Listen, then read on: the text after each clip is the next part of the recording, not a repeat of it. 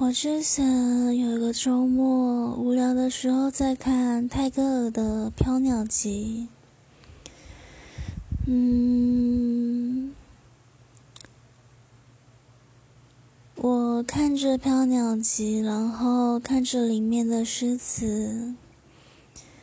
然后去幻想着，啊，这个风景好漂亮，这个景色是如何？那风是不是真的能倾听到人的声音？我会去想，然后去，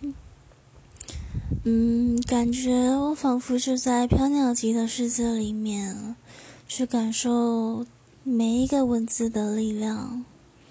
这感受很舒服，很独特。